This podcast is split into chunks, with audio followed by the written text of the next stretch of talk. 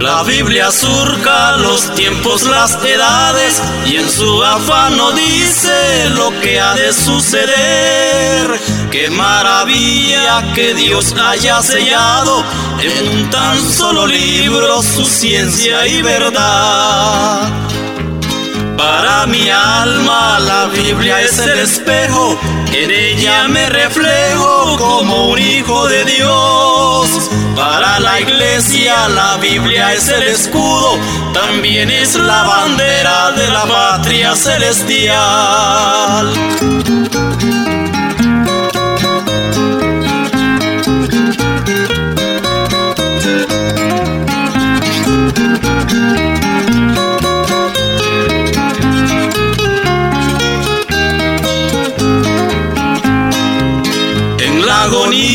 De un mundo que perece, la Biblia prevalece como un faro de luz. Deslumbra vida, esperanza y salvación.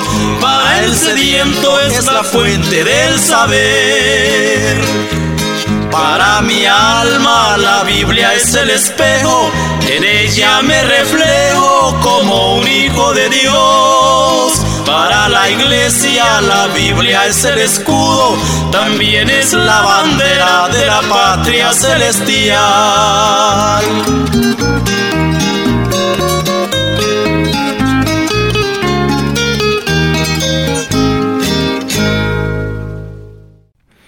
Hermanos, que Dios les bendiga. Es para mí un privilegio a esta hora llegar allí donde usted se encuentra a través de este hermoso programa que será de bendición a su vida. Antes de proseguir adelante, vamos a ponerlo en las manos de nuestro Dios. Padre amado, en esta hora venimos ante tu presencia. Te pedimos, Señor, que esa unción de tu Santo Espíritu fluyendo en nuestras vidas, para poder, Señor, no solamente hablar tu palabra, sino que también sea guardada en mi corazón.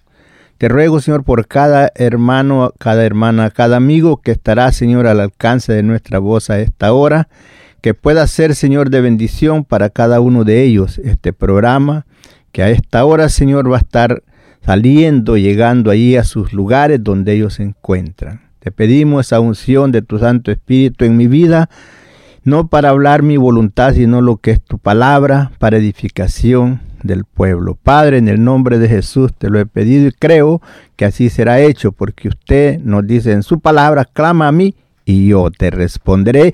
Y en esta hora, Padre, pongo en tus manos el programa y también mi conocimiento, que tú seas, Señor, quien me guíes a través de tu Santo Espíritu para hablar de tu palabra. Así es, mi hermano querido, Dios les bendiga. Vamos a tratar con el tema pensando en la familia, ya que usted tiene día que me ha venido escuchando con ese tema. Y pues el tema pensando en la familia es acerca de los matrimonios. Vemos el tiempo en que estamos viviendo, tiempo muy peligroso, donde hay tanto desastre, tanto pedazamiento en las familias, pedaceándose unos para un lado y otros para otro. ¿Por qué? Por causa de que eh, falta de conocimiento de la palabra o de obedecer a lo que la palabra del Señor nos enseña.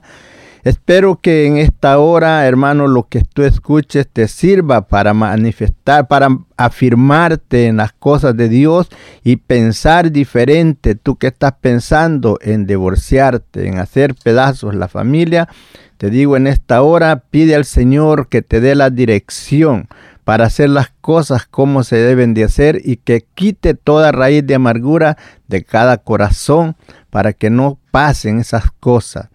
Recuerde que la familia es hermoso poderla mantener unida. Los hijos, eh, hermanos, que el Señor nos ha dado, que no los hagamos sufrir. Cuando hay esa separación, hermano, hay dolor para los niños, hay momentos difíciles que ellos no saben ni qué hacer. Y por esa causa muchos de ellos se van a las pandillas, también a las drogas y las calificaciones se van abajo si están estudiando. Por eso te digo, hermano, piensa tú también en tu familia. Es el tema que vamos a tratar pensando en la familia. Y vamos a leer algo aquí, nomás que aquí vamos a empezar, pero nos vamos a ir a otras partes para poder entender mejor lo que vamos a leer. Hemos estado hablando en el libro de los romanos y seguiremos allí, en el libro de los romanos, en el capítulo 7, en el versículo 1. Vamos a leer aquí y después nos vamos a ir a otras partes. Dice así, ¿acaso ignoráis, hermanos? pues hablo con los que conocen la ley, que la ley se enseñorea del hombre entre tanto que éste vive. Podemos ver que el, la ley se enseñorea del hombre en cuanto él vive. Podemos ver en el tiempo presente aquellos hogares que han sido hechos pedazos, que la ley ¿Qué hace con ese hombre que se va? A ese hombre le impone que tiene que estar dando manutención a esos hijos que deja con su esposa. Pero no debe ser así, el hombre no debe separarse. ¿Sabe por qué? Porque cuando el hombre se separa de la mujer, hay peligro de que haga algo que no es agradable delante de Dios, que es el adulterio. Porque el hombre, para llenar ese vacío que queda en su corazón, o como un despecho, para quererle dar caritas a su esposa, va y busca tal vez otra, que dice él más joven, para vivir mejor, lo está haciendo mal. Lo mismo la mujer se va con otro hombre para querer ella satisfacer su vacío, llenar ese vacío, y que el hombre vea que ella, pues eh, dice, yo también valgo. Pero esas cosas no son así. Mire, dice el versículo 2, porque la mujer casada está sujeta por la ley al marido mientras éste vive. Pero si el marido muere, ella queda libre de la ley del marido. Ya después, si él muere, entonces sí puede casarse con otro. Así que si en vida de, del marido se une a otro varón, será llamada adúltera. Pero si, si su marido muriere, es libre de esa ley. Y de tal manera que si se une a otro marido, no será adúltera. Pero mientras el marido vive, tanto uno ni otro pueden casarse con otra porque están cometiendo adulterio. Él les dice aquí a ellos, hablando con el pueblo, los judíos que ellos no ignoraban la ley. La ley lo cual a ellos se les había dado de parte de Dios por medio de Moisés. Nos damos cuenta, pensando en la familia, desde un principio, cuando Dios hizo el mundo y las cosas que en él existen. Dios pensando en la familia nos enseña en el libro de Génesis. Dirá usted hermano, ¿por qué se fue? Desde Romano hasta Génesis. Porque estamos hablando acerca de un matrimonio, de esa unión, de esa pareja. Y podemos ver lo que la palabra del Señor nos dice claramente. Vemos que en el libro de Génesis, en el capítulo 1, versículo 27, dice así, y creó Dios al hombre a su imagen, a imagen de Dios lo creó, varón y hembra los creó.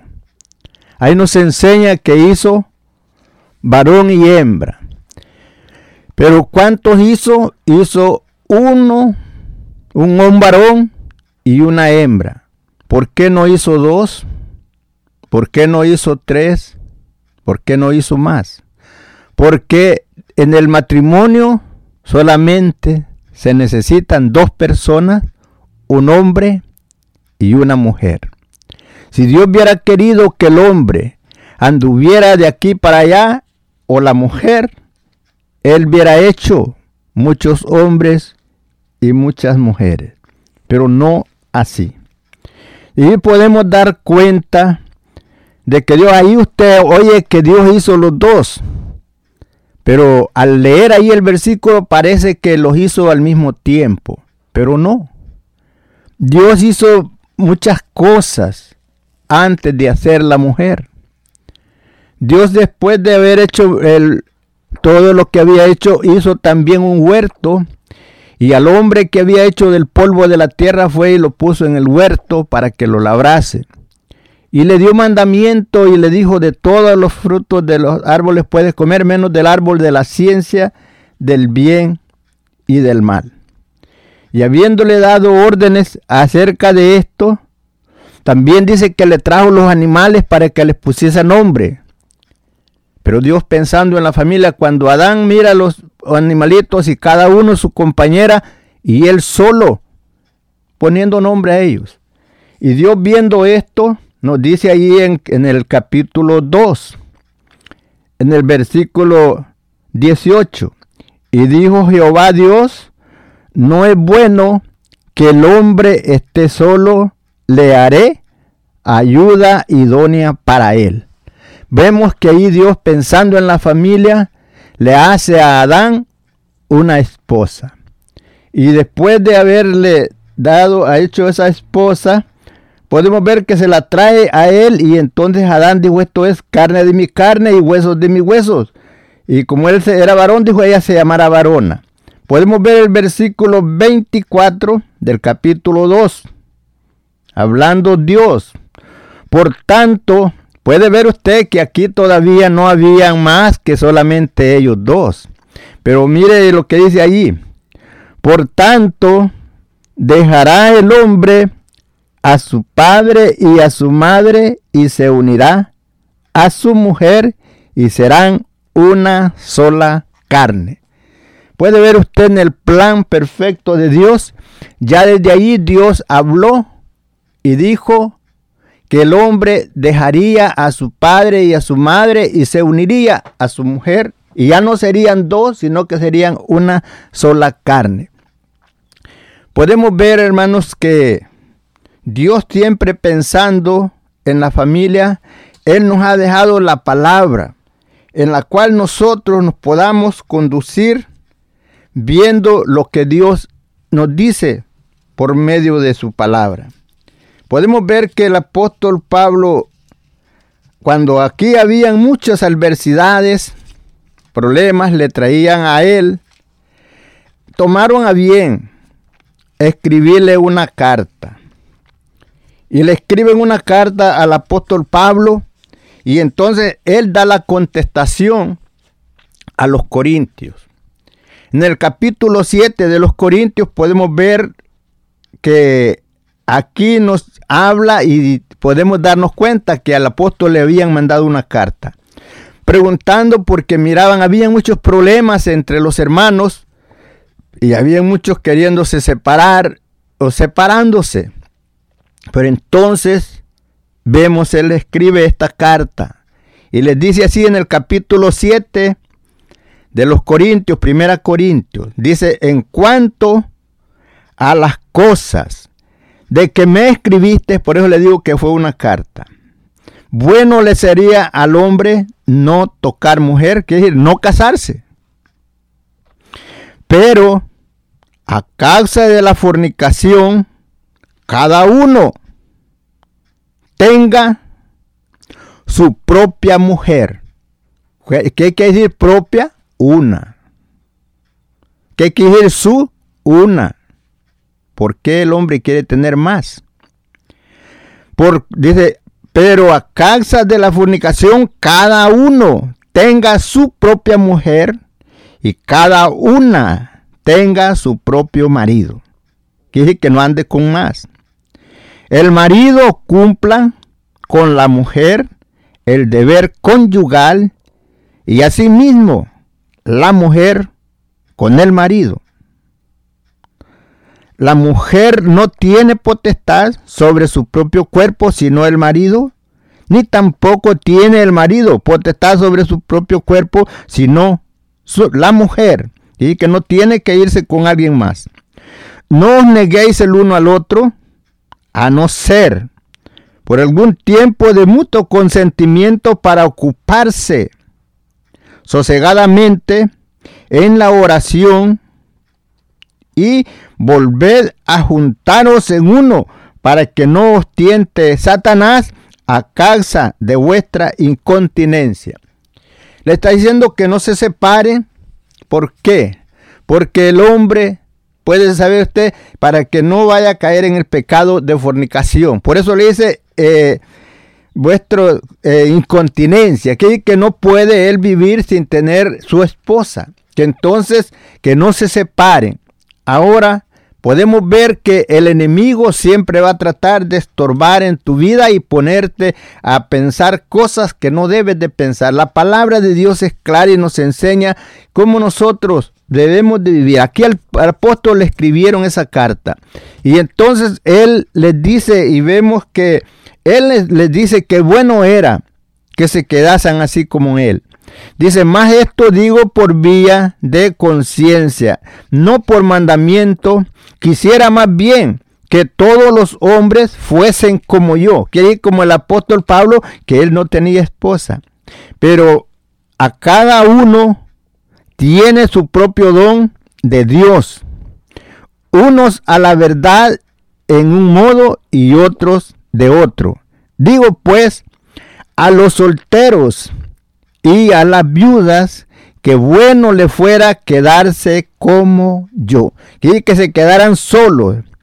Pero entonces, hermano, es como él mismo lo dice, por causa. Si el hombre y la mujer cree que no puede vivir solo, entonces debe de casarse. Y aquel que está casado no debe de separarse. Recuerde pensando en la familia el daño, lo que hace usted a su familia y como lo he dicho antes, no solo a su no solo usted mismo, sino tu familia, los padres suyos, sus hermanos, sus hermanas. Si es lo mismo la familia de la otra persona, del otro cónyuge, también sufriendo por esa separación. Hermano, es tiempo que nosotros nos sujetemos a la palabra de Dios y recordemos lo que un día prometimos delante de muchos testigos, prometiendo amarnos el uno al otro hasta el día que el Señor nos recoja y no que no haya esa desunión, esa separación en nuestra vida. Dice el versículo 10 del capítulo 7 de Corintios, primera Corintios. Pero a los que están unidos en matrimonio, mando, dice, no yo, sino el Señor. Que la mujer no se separe del marido. Versículo 11. Y si se separa, quédese sin casar o reconcíliese con su marido y que el marido no abandone a su mujer. Son palabras claras que usted las puede entender. No es un enigma, no es, son palabras que va a decir usted, no sé qué quiere decir que no se separe, que no la abandone. Cuanto a las cosas que me escribiste, dijo el apóstol, bueno le es al hombre no tocar mujer, pero a causa de la fornicación, cada uno tenga su propia mujer y cada una tenga su propio marido. No puede usted andar por aquí, por allá, eh, escogiendo cuál será mejor para mí o cuál quiero mejor cambiar por la situación que sea. Usted no puede, no debe de hacerlo. Puede hacerlo, pero no debe. ¿Por qué? Porque es palabra del Señor. Vemos que un día le escriben, o sea, le dicen a Jesús acerca del divorcio. Le dijeron, ¿por qué Moisés permitió la carta de divorcio? Dijo, por la dureza de vuestro corazón. ¿Pero por qué? Porque al principio no fue así. Dios hizo varón y hembra, o sea, uno, uno y uno. Y vemos que aquí en el libro de Mateo, en el capítulo 19, nos dice así, ahí en el versículo 4, dice, él respondiendo les dijo, bueno, vamos a leer desde el 3. Entonces vinieron a él los fariseos, es que a Jesús. Vinieron a él los fariseos tentándole y diciéndole, es lícito al hombre repudiar a su mujer por cualquier causa. Ahí le están preguntando. Ellos querían tentar a Jesús y pensaron aquí lo vamos a agarrar en curva y no va a que contestarlo. Vinieron ellos a preguntarle que, por, que acerca del divorcio. Hermano querido, en el momento, recuerda esos padres, cómo se sintieron felices el día de tu boda, cómo se sintieron tanto los padres de uno como del otro y la familia, todos felices. Pero ahora el enemigo ha venido a minar tu mente y a ponerte malos pensamientos. Cosas, hermano, que podemos ver aquí estos fariseos tentando a Jesús.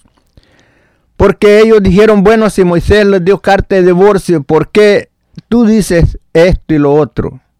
Porque ellos sabían que en ese tiempo, como puede ser en el tiempo presente, que muchos solamente quieran separarse porque hayan visto otra mujer que les ha gustado más o que les da, eh, les hace cariño, tal vez más que su esposa. Esposa, ten cuidado con tu esposo. Ámalo, no lo desprecie. En veces comete el error la hermana, la esposa, cuando algo no le gusta del esposo y por quererlo hacer sufrir, se niega aún hasta hacerle la comida, a, hacerle, asearle su ropa, hacerle cualquier cosa, lo ve con desprecio.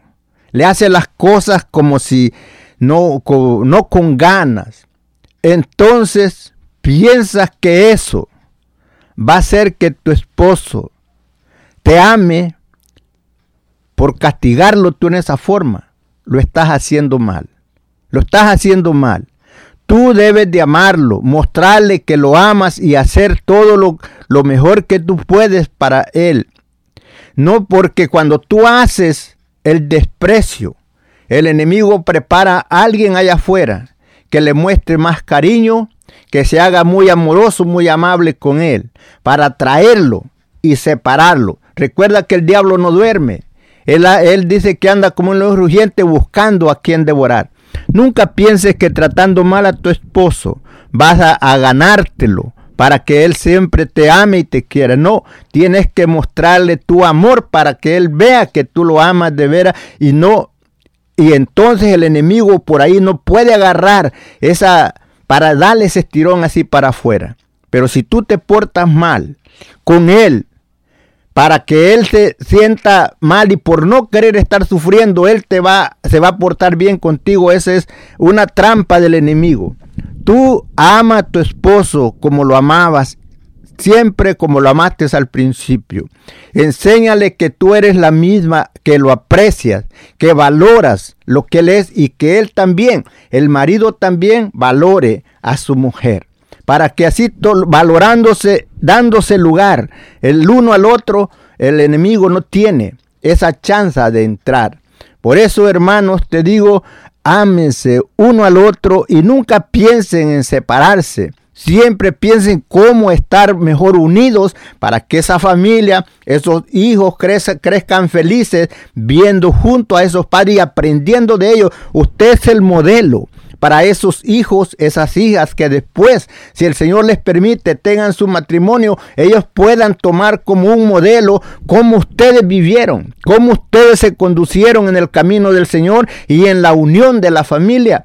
Pero si usted agarra por un lado y otro para otro. Después los hijos, bueno, van a decir, se junta alguien con alguien y dice, bueno, vamos a ver si lo hacemos. Y si no, pues hacemos lo mismo que hizo papá y su mamá. No sea usted ese guía para esa separación. Ámese como la Biblia nos enseña, respétese el uno al otro, no se pierdan el respeto al uno al otro siempre respetándose el uno al otro y verán que hay mucha diferencia en los matrimonios cuando hay esa reverencia, cuando hay ese respeto. La Biblia nos enseña que aprendamos de los antiguos como lo fue Abraham, como lo fue Sara, que aún le llamaba Señor, y heme aquí, obedientes, haciendo lo que debían de hacer para que permaneciera ese hogar firme. Seguimos adelante recordando que el matrimonio no es algo que el hombre lo inventó, sino que fue Dios quien lo dispuso.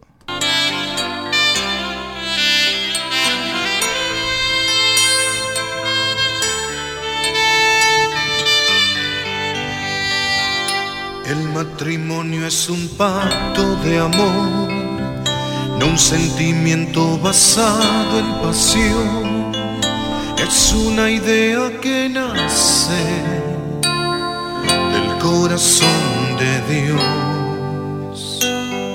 El matrimonio no es juego de amor, es mucho más que una firma en papel, es dar tu vida completa,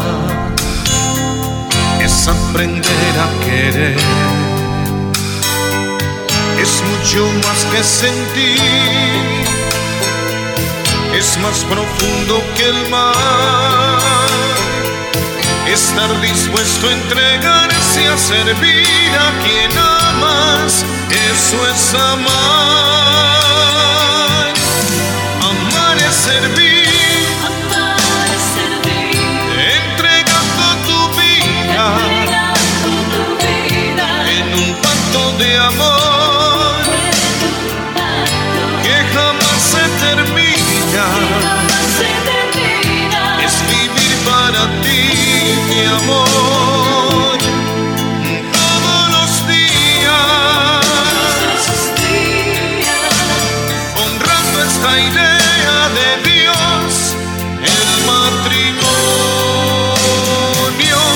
Matrimonio eres tú, después yo. El matrimonio es para disfrutar no es una idea anticuada,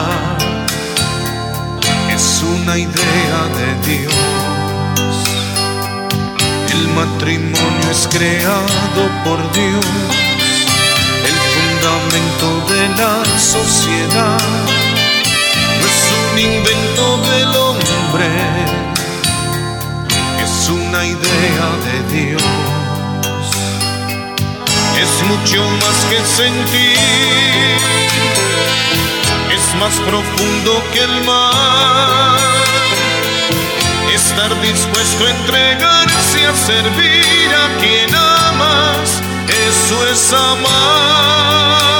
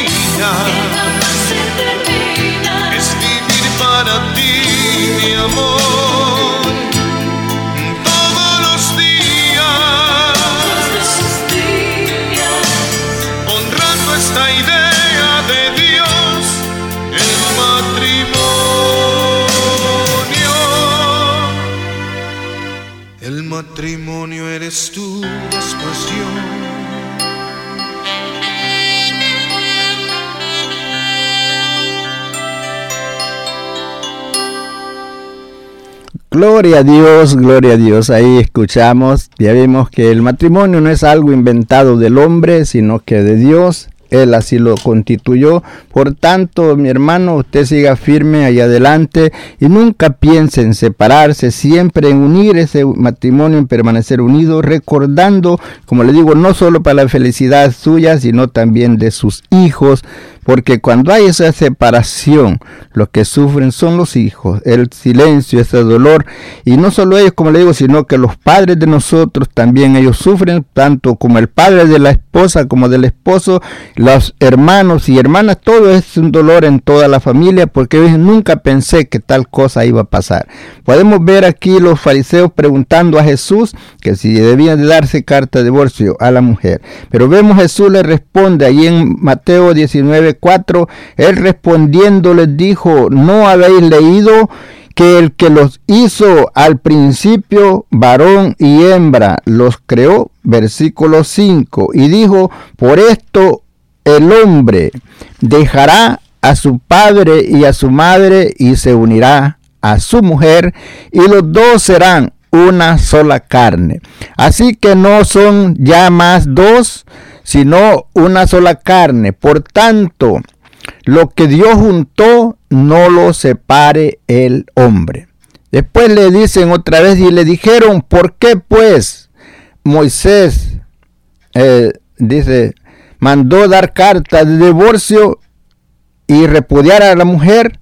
Jesús le responde, él le dijo, por la dureza de vuestro corazón, os permitió repudiar a vuestras mujeres, más al principio no fue así. Y yo os digo que cualquiera que repudie a su mujer, salvo por causa de fornicación y se casase con otra adultera, y el que se casa con la repudiada adultera. Vemos las palabras de Jesús. El principio no fue así. Dijo, y Dios lo que hizo, Él hizo uno un hombre para una mujer, una mujer para un hombre. Por tanto, por eso les dice, ya vosotros sabéis, ¿acaso ignoráis la ley? Que en la ley había sido dicho que pues tenían ellos que casar y que el hombre eh, no podía abandonar a su mujer por cualquier cosa. También que el hombre no podía casarse mientras la mujer vivía, ni la mujer podía casarse mientras el hombre vive. Por tanto, hermanos, es mejor que usted trate de vivir esa vida ahí tranquilo, unidos en amor, y nunca estén pensando en esa separación, para que querer hacer eh, vida buscando otros rumbos fuera del matrimonio. Perdónense. Si hay cositas allí que estorban en su vida, si hay algunas desavenencias, por eso les digo siempre dialoguen Ah, platiquen, pero no para engrandecer las cosas, sino para ver cuándo, a dónde está la adversidad, a ver por qué causa vino aquella situación. Hay veces que el problema es pequeño y nosotros lo hacemos grande. Y como le digo, antes de hacer una decisión, analice y piense que lo que está haciendo no es correcto. Porque al principio Dios hizo uno, un hombre y una mujer, para que pensando en la familia, que hubiera esa unión. Y si él hubiera querido que los hombres tuvieran más mujeres, él hubiera hecho más mujeres y más hombres. Pero no, él hizo uno y uno, porque ese era el plan perfecto de Dios para mantener la familia unida. Y usted puede tomar ejemplo de cómo Abraham tuvo la la, ahí unido esa familia. Podemos ver cuando eh, van a Egipto, que la familia estaba unida y todos, manda aquellos 10 hermanos a traer alimento. Y después van todos, los que eran como 75 personas cuando José los manda a traer, van todos unidos. Cuando Dios decidió destruir eh, toda la generación, Noé hizo un arca donde se salvó él y su familia, todos unidos. Dios no quiere la separación, Dios quiere que el, pueblo siempre permanezca unido. Seguimos adelante. Dice aquí en, en el libro de Efesios, en el capítulo 5, versículo 21. Someteos unos a otros en el temor de Dios.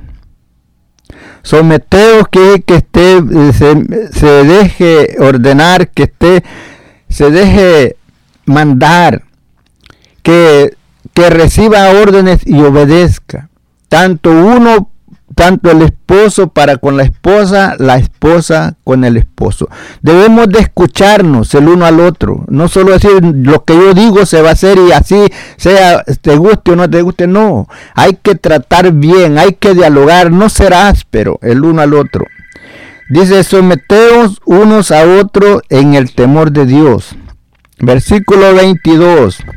Las casadas estén sujetas a su propio marido como al Señor. Se fija que dice su propio, que, que no debe tener más, es uno. Las casadas estén sujetas a su propio marido como al Señor. Versículo 23. Porque el marido es cabeza de la mujer, así como Cristo es cabeza de la iglesia, la cual es su cuerpo y Él es su Salvador. Así que como la iglesia está sujeta a Cristo, así también las casadas lo estén a sus maridos en todo. Dirá hermano, pero ¿por qué nos estás hablando nomás a las mujeres? ¿Por qué estás diciendo que nomás que la mujer se sujete y el marido qué? La palabra es clara. Dice el versículo 25, maridos, amad a vuestras mujeres, así como Cristo amó a la iglesia y se entregó a sí mismo por ella, para santificarla, habiendo purificado en el lavacro del agua por la palabra, a fin de presentarla a sí mismo, una iglesia gloriosa, que no tuviese mancha ni arruga, ni cosa semejante, sino que fuese santa y sin mancha. Ahora podemos ver que qué hermoso es que Dios compara a este matrimonio como, como Cristo y la iglesia, así como el hombre como Cristo y la esposa como la iglesia. Hermanos, entonces, es necesario que nosotros, como le digo, aquí nos habla también a los maridos, no solo a la esposa, sino que los maridos amen a su esposa. Dice el versículo 28. Así también los maridos deben hacer qué? Amar a sus mujeres como a sí mismo, como a su propio cuerpo. El que ama a su mujer a sí mismo se ama, porque nadie aborreció jamás a su propia carne, sino que la sustenta, la cuida, como también Cristo a la iglesia. Porque somos miembros de su cuerpo, de su carne, de sus huesos. Por esto dejará el hombre a su padre y a su madre y se unirá a su mujer y los dos serán una sola carne. Yo lo he dicho en otras ocasiones, padres no se metan en la vida de sus hijos ya cuando ellos están casados. No quieran ustedes gobernarlos como cuando estaban bajo su dominio. No quiera usted hacer que ellos hagan lo que usted quiere. No. Déjelos que ellos formen ese hogar y lo vivan felices. No se meta usted, papá y mamá. Tal vez que mamá, eh, no que su hijo es el consentido y quiere hacer lo que siempre hizo cuando estaba en casa, ahora quiere mandar a ese hijo y a esa esposa de ese hijo que hagan lo que ella dice. Usted no se meta, mamá, papá, en esa vida. Deje que ese hogar desarrolle, que Dios, usted ore al Señor, que Él nos guíe y que les dé buenas direcciones para que puedan vivir una vida feliz ese hogar. Porque muchas veces vienen las desavenencias y quieren separarse por causa de que los padres están ahí metidos en, queriendo gobernarlo. Ellos mismos le dicen, ¿por qué se mete papá? ¿Por qué se mete mamá en nuestra vida? Tenga cuidado, deje que se, por eso dice que el hombre dejará a su padre y a su madre y se unirá a su mujer y ya serán ellos uno y no dos. Ahora usted puede aconsejarlos si en algo ellos le dicen, papá o mamá, ¿cómo ve? Queremos hacer algo, ¿cómo lo hacemos? O mire estas cosas, ¿cómo le hacemos? Ahí sí puede usted decirles, pero solamente que usted quiera gobernarlos, así como cuando estaban pequeños, ya eso no trabaja. Eso lo que hace es poner desavenencias y hayan problemas en el hogar y hay distancia, porque después dice de uno agarra para un lado otro, porque no, porque se mete en nuestra vida, ya nosotros estamos fuera. Por eso, hermano, te digo, no te metas allí en ese hogar nuevo, nomás déjalo y ora al Señor que les dé buenas direcciones. Como te digo, si te piden un consejo, dáselos, pero no quieras tú gobernarlos como cuando estaban pequeños en casa. Dice el versículo 30, porque somos miembros de su cuerpo, de su carne, de sus huesos. Por esto dejará el hombre a su padre y a su madre y se unirá a su mujer y los dos serán una sola carne. Versículo 32, grande es este misterio, mas yo digo esto respecto a Cristo y a la iglesia. Por lo demás, cada uno de vosotros ame también a su mujer como a sí mismo y la mujer respete a su marido. Ya ve, respete. Eso entonces pues es lo que le digo, hay que respetarnos el uno al otro. No solo vamos a echarle la carga a la mujer, hay que respetar nosotros también. Usted quiere ser respetado, respete. No pierda el respeto, no ponga en menos. Pues recuerde que son un solo cuerpo. Lo que usted sufre, lo va a sufrir su esposa. Lo que su esposa sufre, lo va a sufrir usted. Si deja que el enemigo venga y ponga ahí algo que no debe estar en su vida, entonces va a ver usted que va a ver con menos precio a uno y a otro, pero no sé, no así. El Señor nos ha dado sabiduría, nos ha dado cinco sentidos para que comprendamos entre el bien y el mal. Mire usted dónde está fallando y dígale, Señor, ayúdame. Quita de mí todas estas cosas que nos estorban y darnos ese aviva ese amor en nosotros, esa comprensión para que el hogar permanezca unido. Quita de nosotros toda raíz de amargura. Seas tú nuestro guía. Ilumina nuestras mentes, limpia nuestro corazón, quita todo orgullo que hay en nuestra mente y nuestro corazón y haznos un corazón sincero para contigo y para con nosotros mismos. Por tanto, hermano, síguete gozando. Y necesitamos a Jesús que sea nuestro guía.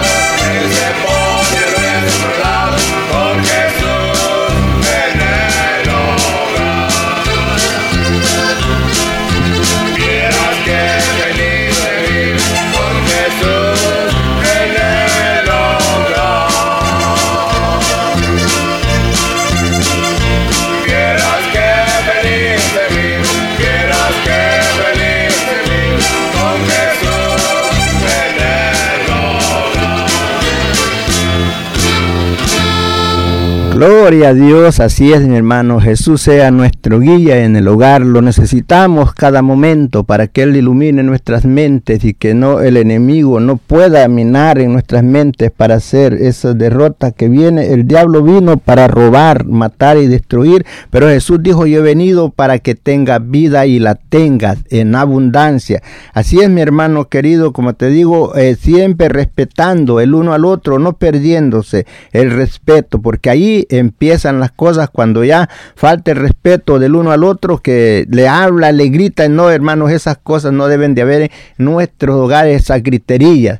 Eh, seguimos adelante, la palabra es nuestro guía por la cual nosotros nos podemos conducir. Podemos ver aquí en el libro del apóstol, en la carta del apóstol Pedro, en la primera carta del apóstol Pedro, en el capítulo 3. Mire, lo dice así, asimismo vosotros, vosotras mujeres, está sujeta a vuestros maridos, para que también los que no creen a la palabra sean ganados sin palabras por la casta, por la conducta de sus esposas. Dice el 2, consideraos, considerando vuestra conducta casta y respetuosa vuestro atavio no sea el externo, de piedras, de, peinados ostentosos, de adorno de oro o de vestidos lujosos, sino de el interior, el del corazón, en el, en el incorruptible ornato de un espíritu afable y apacible, que es de grande estima delante de Dios. Porque así también se ataviaron en otro tiempo aquellas santas mujeres que esperaban en Dios, estando sujetas a sus maridos. Como Sara obedecía a Abraham, llamándole Señor, de la cual vosotras habéis venido a ser hijas, si hacéis el bien sin temer ninguna amenaza. Vosotros, maridos, igualmente, vivid con ellas sabiamente, dando honor a la mujer como a vaso más frágil y como a coheredera de la gracia de la vida, para que vuestras oraciones no tengan estorbo. Finalmente, sed todos de un mismo sentir, compasivos, amándoos fraternalmente, misericordiosos, amigables, no devolviendo mal por mal, ni maldición por maldición, sino antes, al contrario, bendiciendo, sabiendo que habéis sido llamados para poseer bendición en herencia. La palabra de Dios es clara. Hermano, hermana, adelante, buscando las cosas que Dios quiere que hagamos, que vivamos una vida unidos en amor, provocándonos al amor y a las buenas obras. No piense usted siempre en separarse. Se han habido desavenencias, dialoguen, hablen, miren a dónde han fallado, pero no para hacer más grande las cosas, no. Hagan hasta para arreglar. Hay veces, como le digo, los problemas son chiquitos, nosotros lo hacemos grande. Hermana, no te olvides también tú de arreglar hay veces que ya porque ya ahora ya tú ya estás casada, ya ahora ya no te arreglas como antes. Y tienes la oportunidad, tienes la ropa ahí en tus closets, ya por tiempo y no la usas. Viene, tal vez viene tu esposo del trabajo, te encuentra como que te acabas de levantar. No así. Arréglate. Alguien que quiere ganártelo se viste bien, se pinta, se arregla bien arregladita para que la mire bonita. Tú en casa llega y te va a hallar como que te acabas de levantar. Arréglate, arréglate. Él también el marido, no se tire al abandono. Arréglese. Porque cuando usted se arregla, hace usted que esa esposa se sienta bien. El esposo cuando su esposa se arregla, se siente bien. Cuando se ven, eh, no sea que se van a ver para hablar, discutirse, hablar cosas eh, uno contra otro. No. Ámense. Como el Señor nos enseña que nos amemos. Somos, somos, somos un solo cuerpo, somos una sola carne. La Biblia nos lo enseña. Por eso, hermanos, no dejemos que el enemigo venga y mine nuestras mentes. Quitemos todo rencor, toda amargura, todo mal pensamiento, todo eh, aquello que el Señor, el diablo viene y siembra. No dejes que el enemigo venga y anide en tu cabeza. Tú, hermano, siempre pensando en la familia, en los hijos, en toda la familia, lo mejor que puede haber para ellos. Ustedes, hermanos, son los muros para mantener esa casa firme y que esa familia crezca en las cosas de Dios y después, cuando ellos también llegue el momento que ellos se unen a sus esposas, vivan una vida feliz, en obediencia de la palabra, aún ellos pueden decir, padre, madre, ¿cómo le hicieron ustedes cuando tuvieron estas desavenencias? ¿Cómo ustedes le hicieron para salir adelante? Dialogando. Pero no ponerse a hablar, a echarse culpa el uno al otro, no. Ponerse a pensar, aún hemos fallado y cómo vamos a hacer para que estas cosas desaparezcan de nosotros y amistarnos, amarnos. No agarrar consejo de aquel que fue derrotado, siempre pide consejo a aquel que ha sido victorioso aquel que sabe que ha vivido mucho tiempo y están unidos. Hay viejecitos ya que usted sabe ya tienen una edad bien avanzada y ahí están como unos palomitos juntitos. Como ellos pasaron todas las adversidades, ellos también tuvieron problemas, pero supieron pasar esas adversidades recordando la familia, pensando en el bienestar de la familia. Tal vez soportando ellos aquel dolor por las cosas que estaban pasando en su vida, pero pensando en el enfoque en que no querían ver que su familia se sintiera afectada, fuera afectada. Porque usted sabe, cuando un hogar se hace pedazos, que los que sufren son los hijos. Sufren los suegros, sufren los padres, los abuelos, y todos sufren. Así es que hermano, en el nombre del Señor te digo, sigue firme hacia adelante y arreglen todas esas cositas que le estorban por ahí.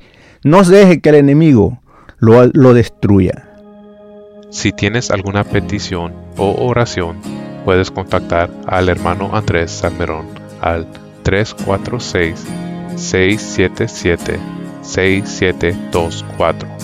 346-677-6724. 6724 o a su correo electrónico un comienzo 23 arroba gmail.com. Si desea enviar correo postal, la dirección es P.O. Box 87, Pasadena, Texas 77501. P.O. Box 87, Pasadena, Texas 77501. Nuestros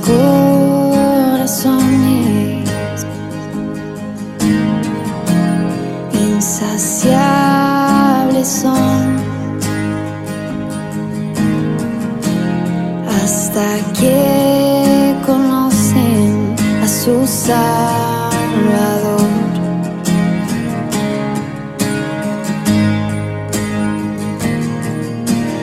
Tal y como somos, nos amor. Acercamos sin temor. Él es el agua que a nunca más tendremos ser. Jesucristo hasta, Jesucristo hasta, mi castigo recibió y su herencia me entregó. Jesucristo basta, Jesucristo basta.